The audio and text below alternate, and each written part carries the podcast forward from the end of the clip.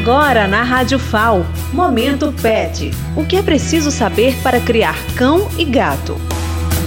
Você sabia que vermes podem estar vivendo dentro do seu cão ou gato? E se o seu animal estiver infectado, ele pode transmitir para você? No áudio passado falamos dos principais vermes e como reconhecer se o seu animal está com esses parasitas. Agora vamos falar de alguns cuidados que devem ser tomados, pois verminoses podem gerar sérias consequências aos animais e aos seres humanos.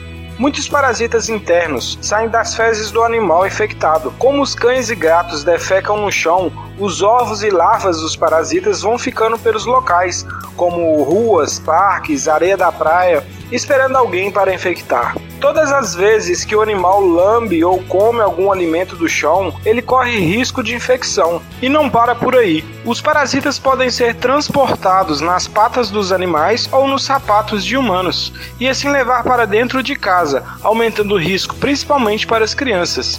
Existem também outros parasitas que do chão podem entrar diretamente através da pele do seu animal. Medidas preventivas são importantes, Evite ao máximo permitir que o seu animal faça as necessidades em locais inapropriados, como ralos de banheiro, pias de lavar, janelas, etc. Sempre que o seu cão ou gato fizer cocô ou xixi pelo chão da casa, passe um desinfetante. E quando for passear com ele na rua, leve saquinhos para recolher as fezes e destinar em local correto. Além de higiênico, evita a propagação de doenças para homens e animais. O correto é que eles sejam habituados a fazer as suas necessidades em locais apropriados e higiênicos, longe do contato com banheiros, quarto, cozinha, etc. Recomenda-se também a vermifugação de nossos cães e gatos periodicamente a cada 4 ou 6 meses. No caso de filhotes, a partir dos 30 dias de vida. Essa frequência vai variar de acordo com o tipo e estilo de vida de cada animal.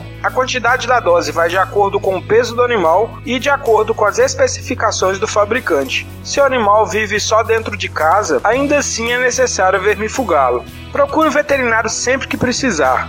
Siga o nosso projeto no Instagram, PetCidadão, e tenha acesso a todos os nossos áudios. Meu nome é Daniel Costa, do projeto Pet Cidadão nas comunidades do curso de Medicina Veterinária da UFAL. Momento Pet. O que é preciso saber para criar cão e gato?